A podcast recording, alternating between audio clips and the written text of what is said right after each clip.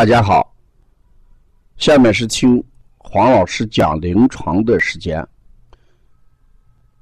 听黄老师讲临床是西安邦尼康小儿推拿咨询有限公司新推出的临床实录文化产品，通过临床案例，不断解读和分享小儿常见疾病和现代综合症的病因。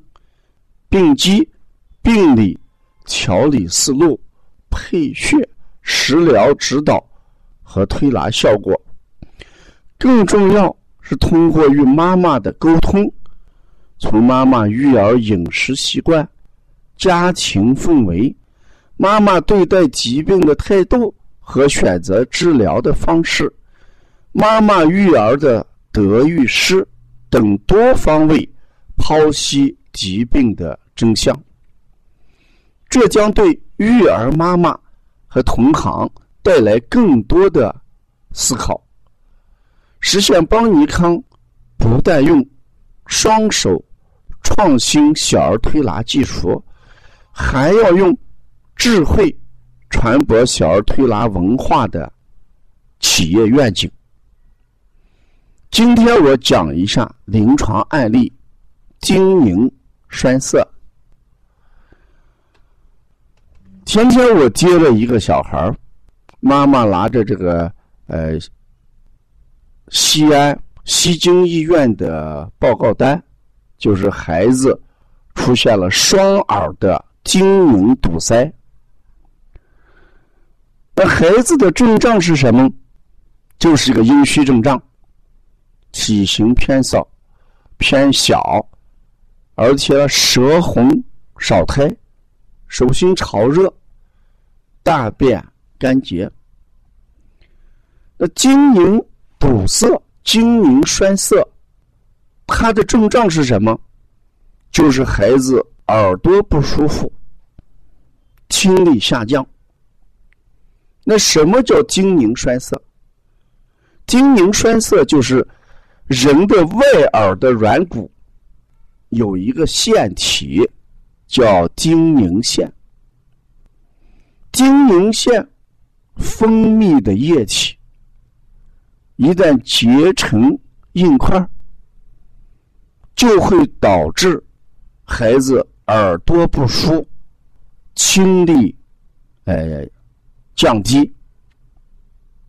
所以，这个晶凝腺在什么情况下会形成晶凝栓塞？栓塞呢？主要有以下三个方面的原因。一个从中医上来讲，就是阴虚会出现小孩的耳鸣，当然成人也会出现耳鸣、耳部不舒，这时候就会抠耳朵的手动作，抠外耳会刺激睛凝腺分泌，这是阴虚导致的。第二一个，经常给孩子清理耳屎，因为我们妈妈和爸爸不专业，也会导致精凝刺激，刺激精凝腺。再一个就是我们呃一般的话，给孩子洗澡的时候，要保持孩子外耳道的干燥。如果孩子洗完澡以后外耳朵经常潮湿，不光会经形成晶凝栓塞，也会形成这个湿疹、外耳道湿疹。得了外耳道湿疹，你看我们经常给孩子推荐这个炉甘石啊，用炉甘石来这个治疗。那这个不管是耳朵湿疹，还是洗澡以后耳朵容易这个潮湿。这与孩子外耳道狭窄有关系，所以这个第三个原因就是指小孩外耳道狭窄。那这当然就是一个生理性的一个功能啊。第一个阴虚是我们体质导致的，经常给儿子孩子清理这个耳道，这是人为形成的。那外耳道狭窄，这就变成什么了啊？变成我们这个。生理性质的东西，一旦形成精凝栓塞，就会导致孩子得急性的中耳炎。急性中耳炎，急性中耳炎跟蜂蜜性中耳炎的差别区别就在于，蜂蜜性中耳炎是中耳软组织分泌液体导致视力下降，就是中耳实行出现了负压值。我们在耳阻抗测试里边出现了负压值，而急性感染性的中耳炎。主要就是我讲的，由于精凝栓塞或者耳部感染引起的。我们这个推拿的方法一般以滋阴的手法居多啊，所以我们经常给孩子要用滋阴的手法来，呃，将这个虚火要往下引。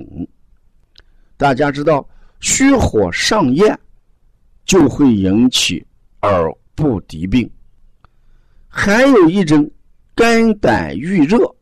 也会引起耳部疾病，所以治疗的方案往往两点：精凝栓塞、小儿推拿的方案。第一个，如果阴虚的，我们以滋阴，然后引火归元作为一个调理原则；如果是肝胆湿热的时候，我们要清肝胆的湿梗热，这是治疗的原则啊。在这里面，我特别要强调一下，呃，耳朵不舒或者有耳屎，我们一定要到正规的耳科去、耳鼻喉科去进行清理。家长不要轻易去做这件事儿。如果孩子出现了这个急性的呃感染性的中耳炎，我们一般要用滴耳的氧氟沙星滴耳液，至少要控制到三到五天。我们讲，呃，关爱孩子从不用药开始。急性中耳炎我们还是要控制的，所以这个氧氟沙星滴耳液是可以用的。在这里面，我们还可以口服一些什么欧龙马呀，哎，这样一些化分泌性，呃。粘液的一些呃药品是可以的，当然这要借助于小儿推拿。从这个案例，我想给大家提示三点：第一点，我们不要轻视孩子的耳部疾病，因为外耳会引起中耳。什么叫外耳？就是我们鼓膜以外的都叫外耳。什么叫中耳？鼓膜跟我们听骨的一个结构。就是中耳，什么叫内耳？内耳门以内都叫内耳，所以耳朵分一个外耳、中耳跟内耳。我们外耳不能及时去控制，就会导致中耳。中耳如果再往下走一步，就变成什么内耳啊？所以第一点，我们要重视孩子的耳朵的一些疾患。第一点，第二点，小儿推拿的调理。一种是虚热，一种是实热，啊。第三一点，呃，建议我们轻易不要给儿子、孩子去动这个耳朵，或者是给孩子清洗耳道，一定要到专业正规医院的耳鼻喉科去，啊。否则的话，就会使孩子的耳病向里发展。邦尼康三月二十六号要搞一个盛大的技术论坛。我们这一次论坛最大的一个亮点，就是邦尼康儿童普拉提呼吸来治疗各种咳嗽啊，这是一个很大的亮点。希望我们同行呃抽时间来把这个技术学回去。这时候你可以通过呼吸来治哮喘。可以通过呼吸来调孩子的肺功能虚弱，也可以通过呼吸来治过敏性的咳嗽和一些慢性的咳嗽。如果我们要关注邦尼康更多的文化资讯，请大家加王老师微信：幺八零九二五四八八二九。谢谢大家收听。